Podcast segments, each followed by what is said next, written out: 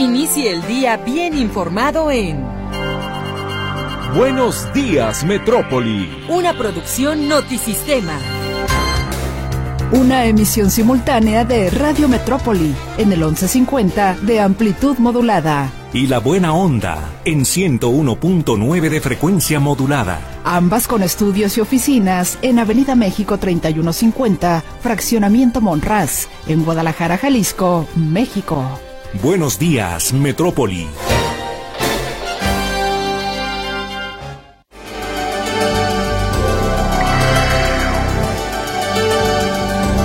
¿Qué tal? Muy buenos días. ¿Cómo le fue de fin de semana? Ojalá que la haya pasado muy bonito y le agradecemos el que amanezca con nosotros, el que comienza su jornada con eh, nosotros. Bienvenido a la información. 12 de febrero del año 2022. En estos momentos Guadalajara registra una temperatura de 12 grados, la mínima fue de 11, la máxima de 26. La calidad del aire muy mala. Usted recordará que el pasado viernes, pues eh, hubo sobresaltos, hubo una jornada complicada, sobre todo para las corporaciones de auxilio, para las corporaciones como la Unidad Estatal de Protección Civil, después de esta fuga de combustible que se registró en el municipio de Tonala. Todavía el día de ayer había olores a gasolina, así es de que continuaremos dándole seguimiento a esta información. Muy buenos días de nueva cuenta. Les saludamos el equipo de la Estación de las Noticias. Guillermo Cortés Villavicencio ya está en su puesto de trabajo como editor responsable de los noticieros Notisistema cada hora en la hora, igual que Luis Ángel Carranza.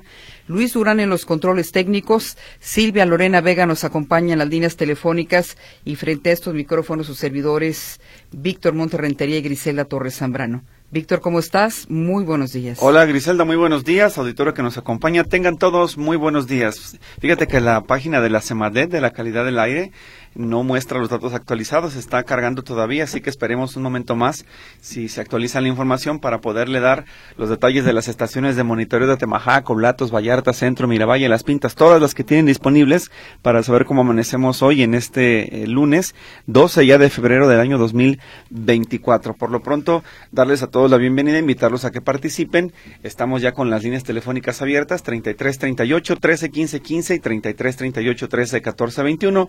Si deciden decidieran escribirnos a través del chat, es el 33 22 23 27 38. Bueno, usted ya escuchó la información que le presentamos en el noticiero de las 6 de la mañana, de alguna manera los datos más importantes de las últimas horas, pero en otra información, tras darse a conocer que el pasado sábado tres trabajadores del proyecto del tren Maya resultaron heridos al caerles varillas del armado de un muro de contención del tramo 6 cerca del poblado de San Pedro Santos en Bacalar, Quintana Roo, este fin de semana se informa que los tres hombres fueron dados de alta. Se detalla que el hecho se debió a que en el armado de un muro de contención se rompió uno de los tensores que sostenían las varillas, provocando que cayeran. El tren había informado que tras el percance los trabajadores heridos habían sido trasladados a la clínica 149 del Seguro Social, donde ese mismo día fueron dados de alta al no presentar lesiones de gravedad. Por cierto, el presidente de la República, Andrés Manuel López Obrador, anunció que el próximo 29 de febrero se inaugurará el último tramo del tren Maya. Y en más información nacional, recordarle que el Sindicato Independiente de Trabajadores de Audi de México y la empresa automotriz manifestaron por separado su disposición de retomar el diálogo ante el rechazo de la propuesta de aumento salarial global de 7.0%. El líder del sindicato, César Horta, informó que la comisión revisora sigue abierta a regresar a las mesas de negociación con los directivos para avanzar hacia un acuerdo que favorezca el ingreso económico de los más de 4.000 trabajadores que laboran en la planta armadora de vehículos en el estado de Puebla.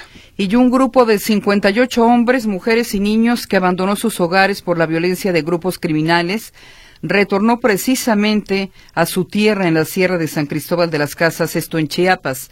Se trata del segundo grupo de desplazados más numerosos que, decide volver a sus hogares, ya que el pasado sábado retornaron 60 personas a ejidos del municipio de Socotenango. Otros desplazados han regresado a sus hogares en grupos pequeños, de acuerdo a la información que proporcionaron funcionarios encargados de brindarles asistencia desde el pasado 17 de enero que dejaron sus hogares. Estamos hablando del desplazamiento interno que se da en el país por eh, la actividad del crimen organizado en diferentes puntos. En materia de salud, arribó al Aeropuerto Internacional Felipe Ángeles un embarque con 4.530.000 vacunas anticovid Abdala. La Secretaría de Salud informó que desde el 26 de enero a la fecha han llegado a México más de 7.381.000 dosis envasadas de este biológico. La dependencia subraya que la vacuna cubana es segura, es eficaz, de calidad y está autorizada por COFEPRIS para uso de emergencia y se utilizará para reforzar la campaña nacional de vacunación invernal 2023-2024, que por cierto está a punto de concluir. Este lunes, como siempre, los comentarios de Itzia Yunuen Goyaz, presidenta de Mexicanos Primero Capítulo Jalisco, hablando del tema educativo, y también del rector del ITESO, Alexander Satirka. Por cierto, hablando del ITESO, Morena insistió en eh, sacar de esta filtración de preguntas de redes sociales a Sigma Lab Signalab del ITESO. Vamos a ver qué dice el día de hoy el rector al respecto, pero incluso Claudia Sheinbaum mencionó precisamente que impugnará esta decisión de tener al ITESO en algún proceso del debate. Y tendremos una entrevista con Hamlet García Almaguer. Él es vocero, en este caso, de Claudia Sheinbaum de la Cuarta Transformación y hay cambios electorales, hay cambios en las candidaturas, así es de que de algunos puntos en la zona metropolitana de Guadalajara, así es de que quedes con nosotros porque será una entrevista oportuna e interesante justo en este momento. Bien, pues le invitamos a que siga con nosotros y nos acompañe en este espacio de noticias. Van a ser tres horas de información. Por lo pronto, recordarle que tenemos la efeméride musical. No, y te iba a decir, ¿viste el Super Bowl? Eh, no alcancé, fíjate que no tuve eh, la oportunidad de ver, sobre todo el medio tiempo, pero lo que alcancé a leer así rápidamente de, noticias fue que le falló el sonido al señor Osher. Entonces, ahí me quedé. El medio tiempo es el asunto artístico, sí, ¿no? Sí, es la, la verdad es la parte que yo veo. Yo, yo el partido ni le entiendo ni me gusta. Bueno, bueno. Pues ya nos platicará el equipo de Deportes Notisistema cómo estuvo este partido. Por lo pronto, seis de la mañana con 11 minutos. Vámonos a la efeméride musical. A continuación.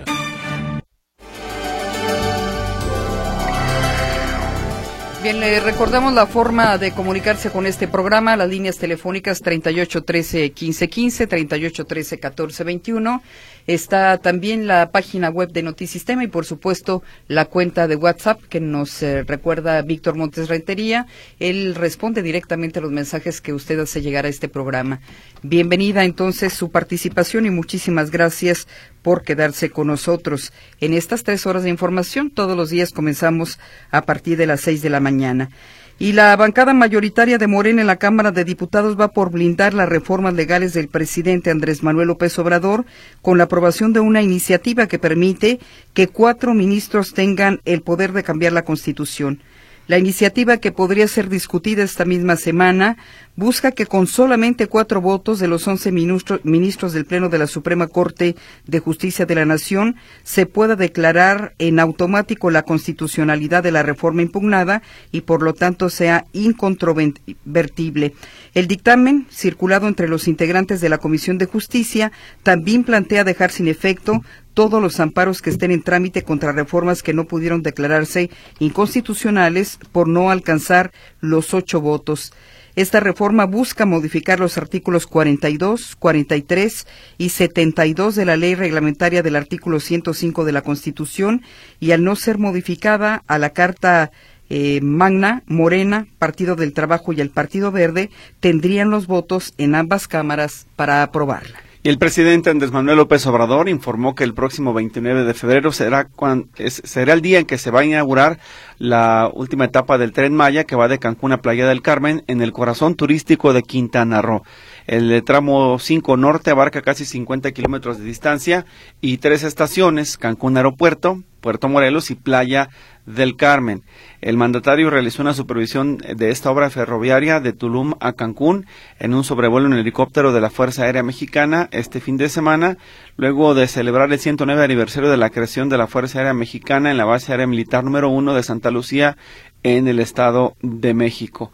En este caso, pues establece el presidente que ya tiene una fecha cierta, 29 de febrero, para inaugurar el último tramo del tren Maya y que este sistema de transporte ferroviario esté disponible para la población en el sureste de México. Y el equipo antibombas de Michoacán desmanteló un taller en el que el cártel Jalisco producía granadas, lanzagranadas, bombas para drones y morteros. Este inmueble se ubica en la Huacana y es considerado el más grande hallado en el país hasta ahora, de acuerdo a la información que proporcionó a medios de comunicación el director del organismo, Carlos Roberto Gómez. En eh, más de las noticias, eh, permítame también informarle que, de acuerdo a lo que nos eh, muestra en este momento la información del Instituto Nacional de Migración, el uso de niños, niñas y adolescentes mexicanos en el tráfico ilícito de migrantes hacia Estados Unidos está creciendo y de acuerdo a los datos recabados entre 2020 y 2022 y la incidencia de 2023, que está todavía en proceso de concluirse, pasaron de 830 a 1993, lo que significa un incremento de 140% de acuerdo con la, el Instituto Nacional de Migración. Se da cuenta en esta revisión que los menores son involucrados en actividades ilegales y que eh, un cruzo exitoso puede representar a los menores el pago por parte de los criminales entre 100 y 400 dólares por migrante.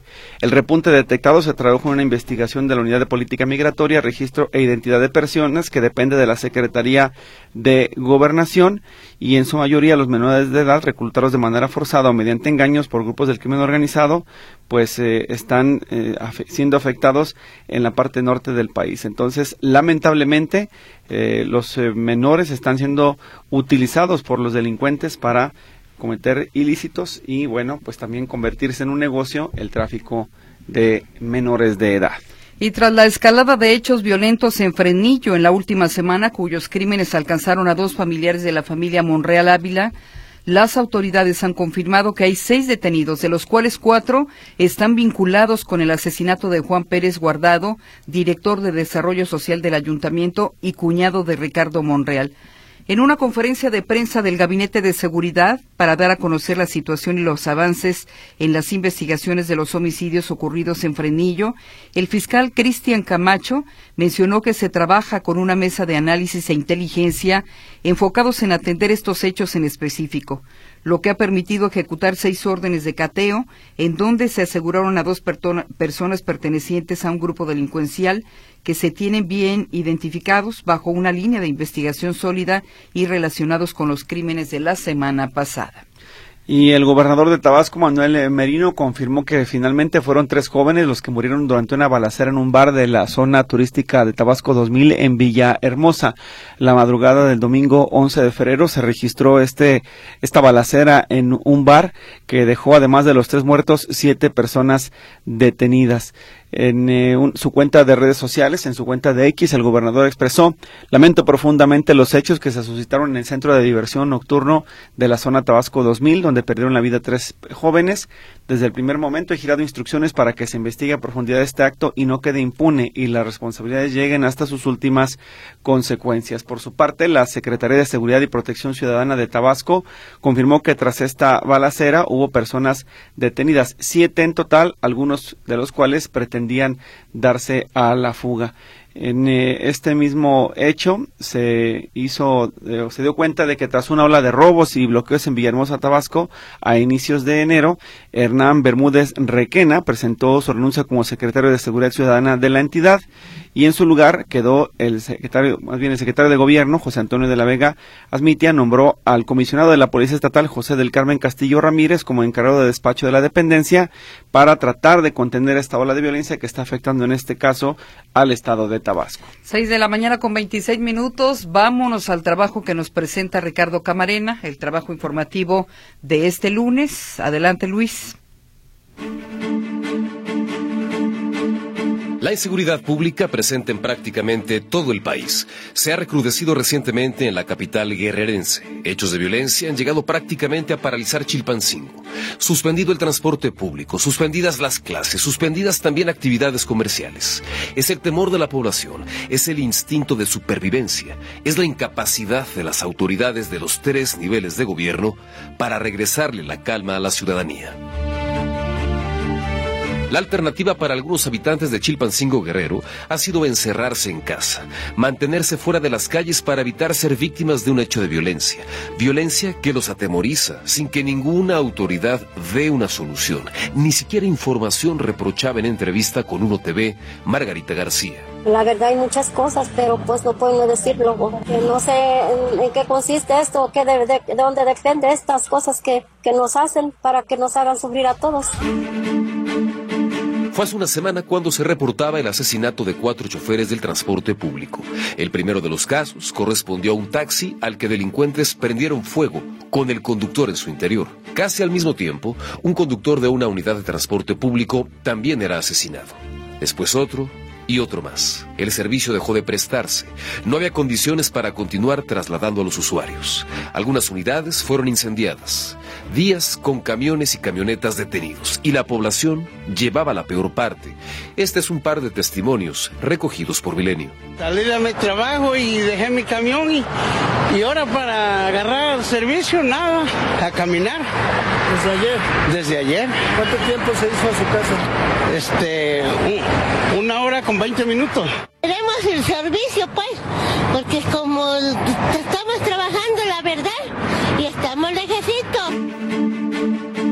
Estos hechos de violencia inevitablemente trastocaron la dinámica de la población. Ante la amenaza de nuevas agresiones, de más asesinatos, las clases fueron suspendidas. Algunos comercios también optaron por suspender sus actividades. Otros abrieron, con temor, y el ambiente de tensión. Pero la alcaldesa Norma Otilia Hernández dice que no es para tanto. Yo no comparto el hecho que la ciudad esté semivacía, te voy a decir, porque la gente tiene que salir, haya transporte, no haya transporte, la gente tiene que salir a buscar, pues el, el vive al día, comercio es el primero que tenemos en la capital, el segundo la burocracia, yo te lo digo por experiencia, porque yo ahorita voy a llegar al ayuntamiento y la gente está trabajando. La respuesta de las autoridades locales se quedaba corta, casi cínica, ante la situación que vive la ciudad. La gobernadora de Guerrero, Evelyn Salgado, se limitaba a condenar el asesinato de los transportistas a través de sus redes sociales. Después, que se reforzaría la vigilancia. El compromiso que ponía sobre la mesa tenía que ver con el fortalecimiento de las labores de patrullaje en coordinación con las autoridades federales y el llamado a la ciudadanía a mantener la calma, a no atender mensajes que buscan desinformar y crear miedo y que hay investigaciones abiertas para dar con los responsables. Por su parte, la alcaldesa de Chilpancingo, Norma Otilia Hernández, afirmaba que la violencia en el municipio que gobierna no es nueva. Es alcaldesa a quien hace algunos meses se le exhibió sosteniendo una reunión con un líder de un grupo del crimen organizado. Distintos sucesos han pasado en Chilpancingo. Esto creo que ha sido una, una continuación desde hace más de 20 años. Hoy, Guerrero se encuentra asediado por la violencia recrudecida, violencia que registra niveles críticos, con municipios en donde la población ha perdido la posibilidad de desarrollar su vida con normalidad. Notisistema, Ricardo Camarena.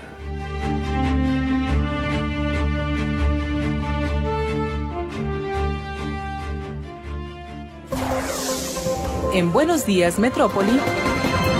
Información internacional. La ministra alemana de Relaciones Exteriores, Annalena Baerbock, advirtió que una ofensiva del ejército israelí en Rafah, en el extremo sur de Gaza, sería una gran tragedia anticipada y reveló que viajará de nuevo a Israel esta semana. Aseguró que las necesidades en Rafah son increíbles, ya que 1.3 millones de personas buscan protección de los combates en un espacio muy reducido, y recalcó que el pueblo de Gaza no puede refugiarse en otro lugar. Así también subrayó que Israel debe defenderse contra el terror de Hamas, pero al mismo tiempo aliviar el sufrimiento de la población civil en la medida de lo posible. Baerbock también insistió en que debe haber un nuevo alto al fuego para que los rehenes que siguen secuestrados por el grupo terrorista palestino Hamas puedan ser liberados.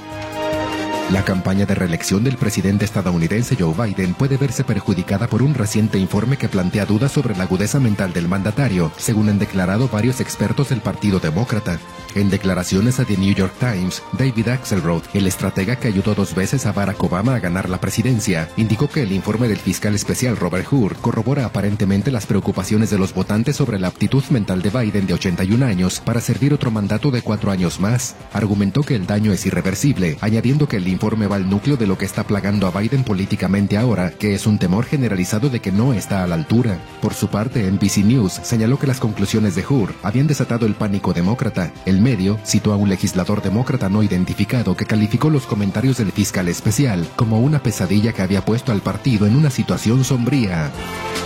La época de Alemania como superpotencia industrial está llegando a su fin, reporta Bloomberg señalando que hoy se observan problemas en el sector de producción, energía y productos químicos del país. De acuerdo con el artículo, la producción manufacturera en la mayor economía de Europa ha tendido a la baja desde el 2017. Indica además que Estados Unidos se está alejando de Europa y busca competir con sus aliados transatlánticos por la inversión en el clima, mientras que China se convierte en un competidor más grande y ya no pretende comprar productos alemanes a los niveles anteriores. Indica que además de la volatilidad mundial, la parálisis política en Berlín está intensificando problemas internos como el deterioro de las infraestructuras y el envejecimiento de la población activa. La crisis energética que comenzó en el 2022 fue un importante catalizador de problemas en la industria del país, señala el medio. Previamente, el ministro de Finanzas Christian Linder declaró que la incapacidad de Alemania para generar crecimiento económico está empobreciendo al país. La organización del Tratado del Atlántico Norte debe prepararse para una confrontación de varios años con Rusia, declaró el secretario general de la OTAN Jens Stoltenberg en una entrevista concedida a la cadena alemana Welt. Sin embargo, aclaró que el organismo no busca una guerra con Rusia. Asimismo, el secretario general declaró que los países de la OTAN necesitan reconstruir y ampliar rápidamente su base industrial y hacer la transición de una producción lenta en tiempos de paz a la producción rápida necesaria en tiempos de conflicto. Las declaraciones de Stoltenberg se producen en el contexto de un debate entre políticos europeos sobre la necesidad de prepararse para una guerra con Rusia. A finales de enero, el ministro de Defensa alemán Boris Pistorius afirmó que su país debía estar preparado para un ataque de Moscú. Por su parte, el presidente ruso Vladimir Putin subrayó que los Estados miembros de la OTAN, al hablar de la posibilidad de un conflicto nuclear, están intentando asustar a su población con una amenaza rusa imaginaria.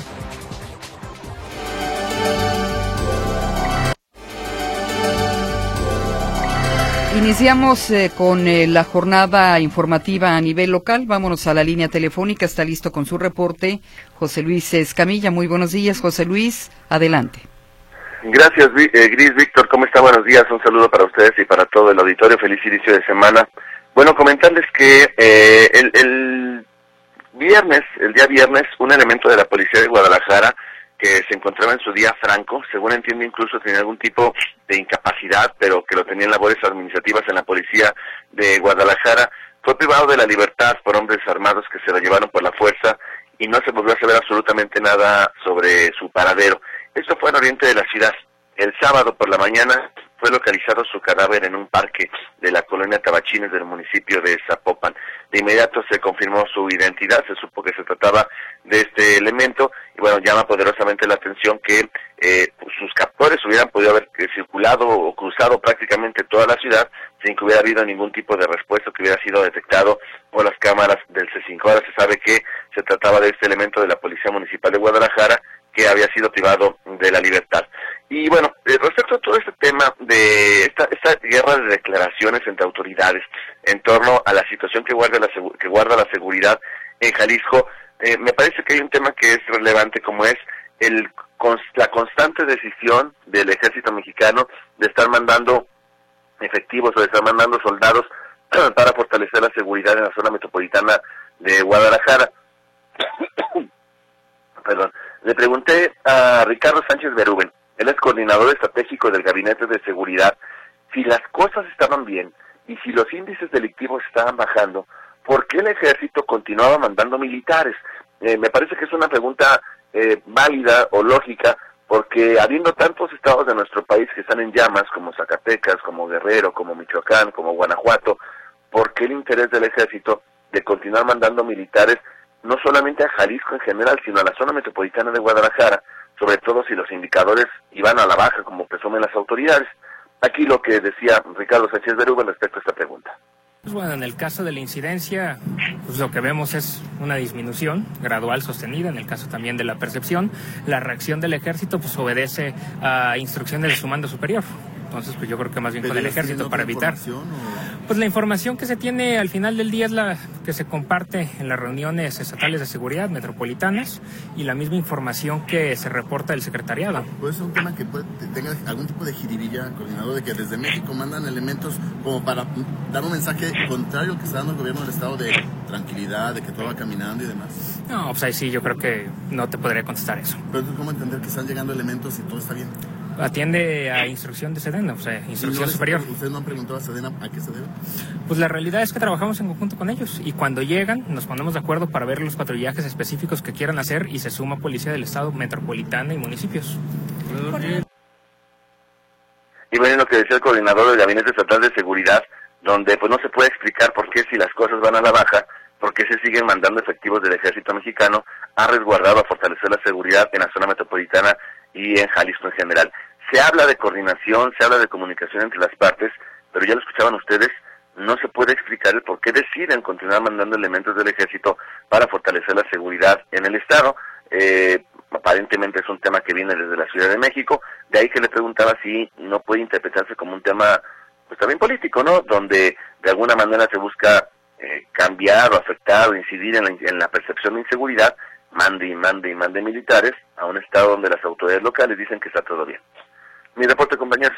Buenos días. Bueno, de hecho, se anunciaron 800 elementos de la Sedena, 800 militares para este fin de semana. No sé si ya arribaron a la zona metropolitana, pero era precisamente para la vigilancia metropolitana después de los homicidios que se han registrado en el municipio de Tlaquepaque.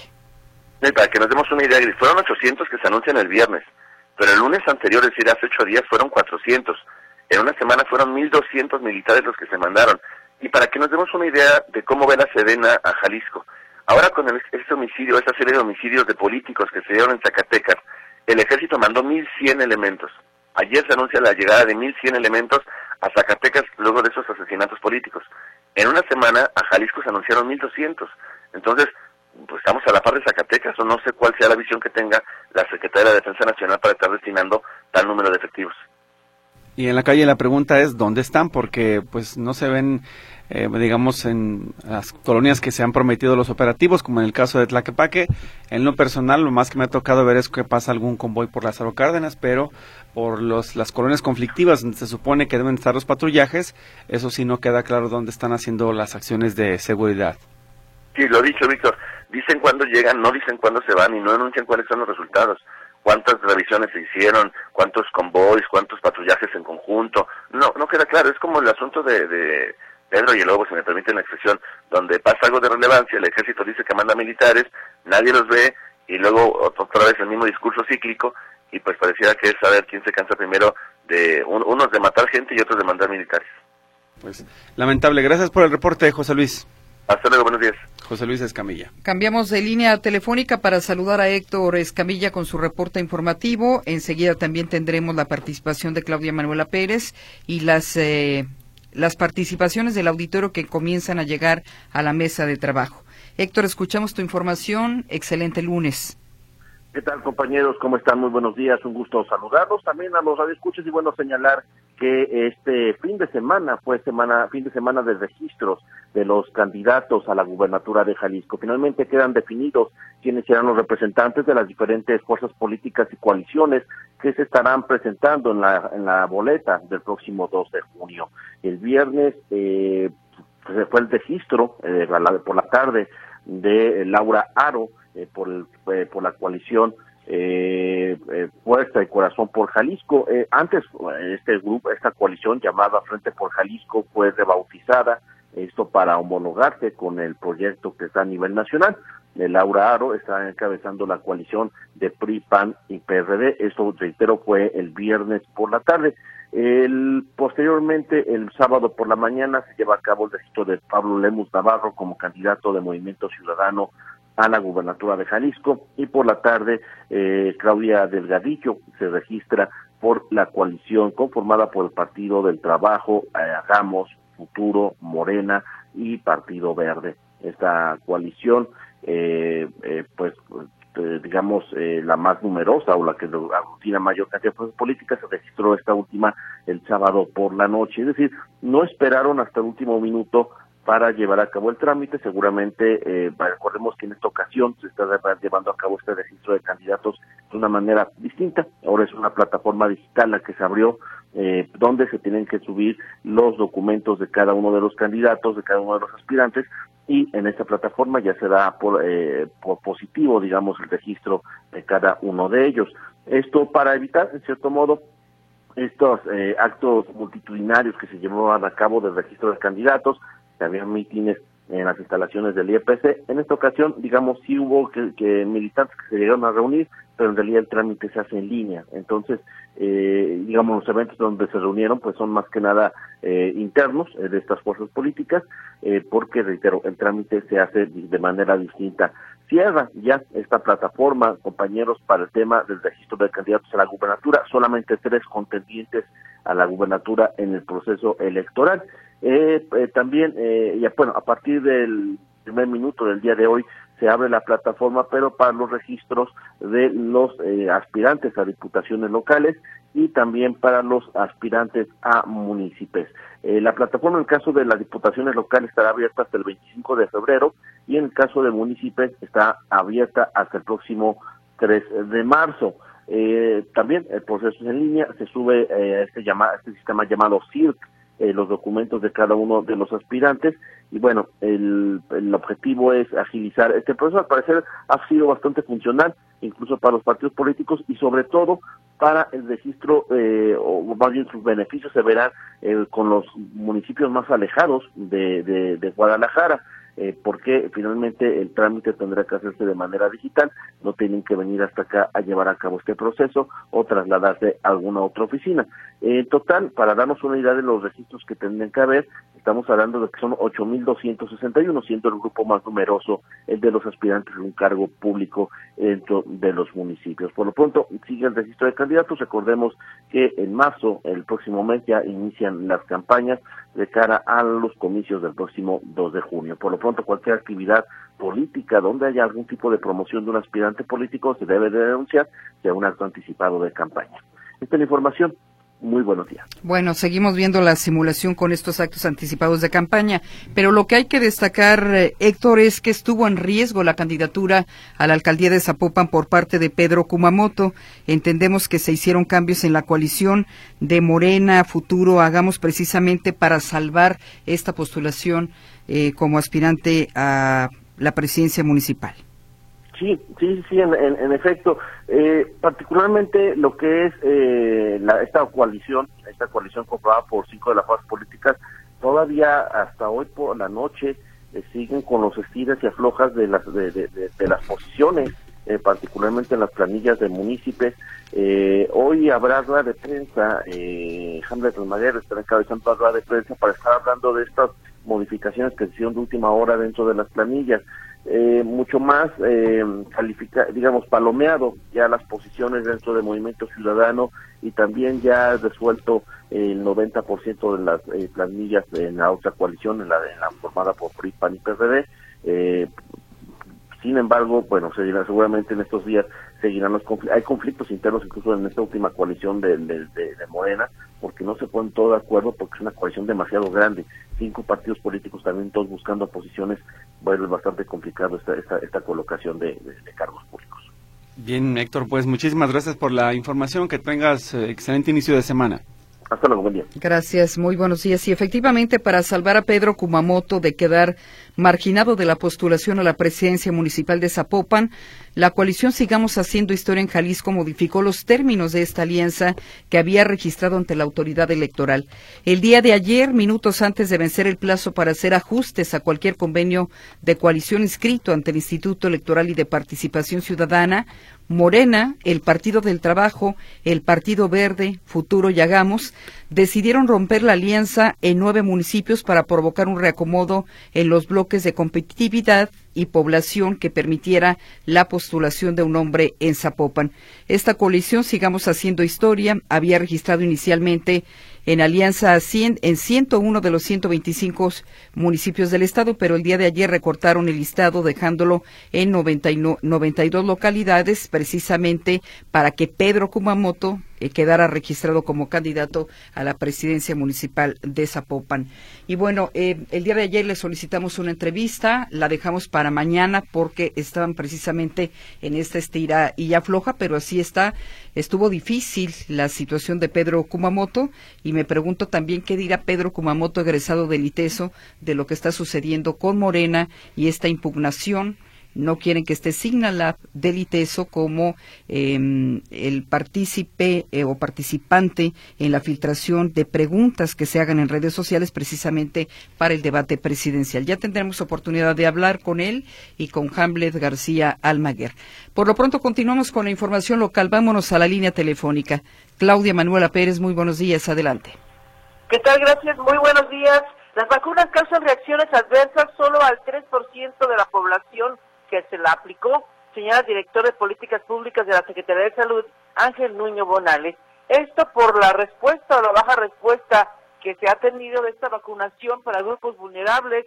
Apenas se han, se han aplicado menos de la mitad de las vacunas. Han llegado 40 mil vacunas de Spyvax de la farmacéutica moderna al estado de Jalisco y según datos de la propia Secretaría de Salud se han aplicado hasta la semana pasada pues eh, menos de 15 mil vacunas eh, de este tipo para la población. Se han acercado poco. El viernes pasado señalaba en cabina de Radio Metrópoli Ángel Núñez Bonales que se abría esta vacunación a todos los adultos mayores con o sin seguridad social. Una persona mayor de 60 años que quiera vacunarse puede acudir a hacerlo para protegerse de las nuevas variantes o subvariantes del virus del COVID-19 porque dice pues esas nuevas variantes también pueden ocasionar graves problemas para una persona vulnerable o adulto mayor que se contagie. Escuchemos la voz del director de Políticas Públicas de la Secretaría de Salud.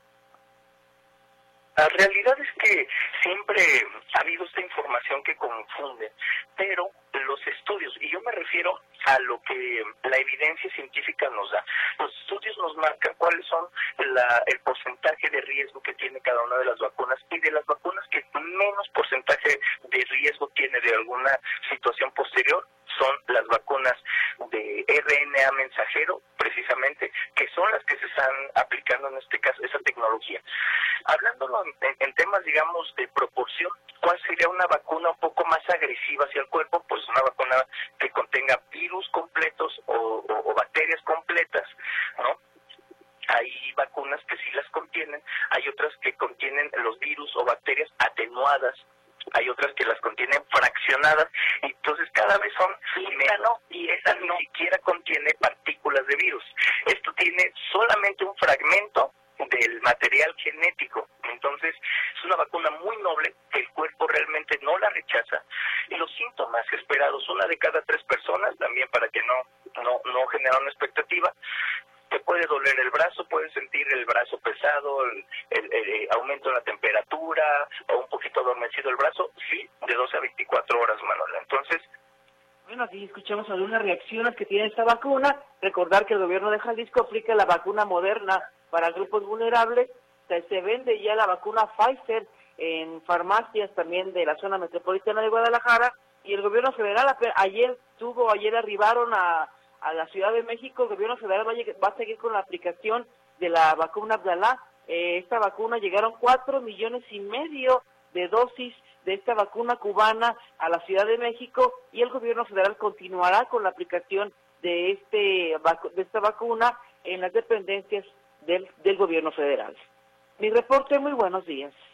Bien, Claudia, muchas gracias. Muy buenos días. Es el reporte de Claudia Manuela Pérez. Recordarle que inclusive este fin de semana la Secretaría de Salud y, por supuesto, el Instituto Mexicano del Seguro Social han intensificado las campañas de vacunación, llevándole incluso a colonias, a las iglesias, con la intención de que más personas se vacunen ante, parece ser, la baja participación de solicitantes para aplicarse la vacuna contra la influenza. Y, por supuesto, hay mucho rechazo a la vacuna Abdalá, que dice Claudia, bueno, ya hay más dosis, pero bueno, lamentablemente no la están aceptando los tapatíos. Bueno, en la participación del auditorio a través de líneas telefónicas se comunica Rubén González para decir que en las calles de Concepción del Valle y Boulevard de las Américas, en el municipio de Tlacomulco de Zúñiga, hace tres días que hubo un accidente y tumbó el semáforo. Urge que lo pongan, por favor. Reitero las calles, Concepción del Valle y Boulevard de las Américas en el municipio de Tlajomulco. Alfonso Vázquez, por su parte, menciona que la presencia militar puede ser estratégica totalmente, subliminar para mandar el mensaje al pueblo de que con Morena estamos seguros. Tenemos un presidente muy socarrón. Manda saludos al programa. Muchas gracias, Alfonso Vázquez. Tere Lamas dice que en el cruce de Santa Margarita y Federalistas en Zapopan los semáforos están apagados desde ayer. Pide mencionarlo para que el área de monitoreo en la Secretaría de Transporte envíe a alguien a repararlo y envía saludos a todo el equipo de Notisistema. En otro de los mensajes que llegó más temprano, Edgar Ramírez nos dice que no se abre la convocatoria de mi pasaje para estudiantes, que cuándo será. Bueno, la fecha propuesta, recuerda, era hoy 12 de febrero. Seguramente en el transcurso de la mañana tendrá que habilitarse el espacio para los estudiantes y si no después de las 5 de la tarde, como ha sido costumbre más o menos. Sin embargo, si acaso algo se complicó, o tenemos nueva información, se la daremos a conocer, pero sí, la fecha es hoy, a partir de este 12 de febrero. El sistema tiene que actualizarse y además de personas de la tercera edad, mujeres, jefas de familia y personas con discapacidad, tiene que habilitarse el espacio para los estudiantes. Otro de los mensajes dice, eh, buen día, Escribo poco, pero los escucho a diario. A mi radio no le cambio de estación todo el día. Ojalá que Wicho pudiera invitar a alguien del módulo de Lipejal. Excelente semana, es lo que dice Silvia Linet Flores. La propuesta, pues, para un programa de módulo de servicio. Bueno, y en información policíaca, una niña de tan solo dos años fue localizada dentro de una caja de cartón en la comunidad de Ayotitlán, en el municipio de Tecoloctlán, en la región de Sierra de Amula. Los policías municipales acudieron a la calle Heriberto Santana para verificar un reporte sobre una niña que había perdido la vida, al parecer por una caída. Cuando los uniformados llegaron al sitio, se encontraron con una mujer y un hombre a bordo de una motocicleta en la que llevaban una caja de cartón en la que iba justo esta niña de dos años, sin signos vitales y con huellas de violencia física. Y luego de que la comisaría de Tapatía detuviera tres, eh, el 3 de febrero a siete personas por eh, grafitear el muro eh, de las instalaciones del Canal 13 y por pintar consignas en favor de Palestina, hubo una manifestación este fin de semana. El Comité Solidaridad con Palestina protestó en la Rambla Cataluña y de ahí marcharon hasta Palacio Municipal, donde además de pedir paz en la franja de Gaza, pidieron un alto a la criminalización de los activistas. Usted recordará que Héctor Escamilla nos daba cuenta de la inconformidad de los manifestantes que señalaron que la policía arremetió en contra de ellos por simple y sencillamente eh, exigir un alto al fuego en esta guerra en Medio Oriente y luego de eh, la eh, confrontación con los policías se advirtió de esta movilización. Aparentemente, pues no hubo ya mayores complicaciones, simple y sencillamente se manifestaron y marcharon de la Rambla Cataluña al centro de Guadalajara este fin de semana. Y sujetos desconocidos asaltaron a punta de pistola una joyería dentro del mercado San Juan de Dios en el municipio de Guadalajara. Personal de la policía Tapatía informó que dos ladrones llegaron a un establecimiento dentro del mercado, en el cruce de Dionisio Rodríguez y Cabañas, hicieron disparos al aire para, amedrentar al guardia de seguridad privada, así como a todos los presentes. Esto registró, se registró, le reitero, en una joyería de San Juan de Dios. Por supuesto que los clientes y locatarios corrieron en diferentes direcciones para protegerse al escuchar los disparos. Está finalmente actualizada la página de la SEMADET para conocer la calidad del aire este lunes 12 de febrero y recordarlo e informarle en este momento que la estación de monitoreo que registra mayores complicaciones es la de las pintas, la que regularmente está afectada, tiene calidad de aire mala, hay calidad del aire aceptable en la estación Centro, Tlaquepaque, Loma Dorada y eh, Miravalle, mientras que la calidad de aire es buena en Vallarta y Las Águilas. Esa es la situación en este momento en la zona metropolitana, de acuerdo con la red de monitoreo ambiental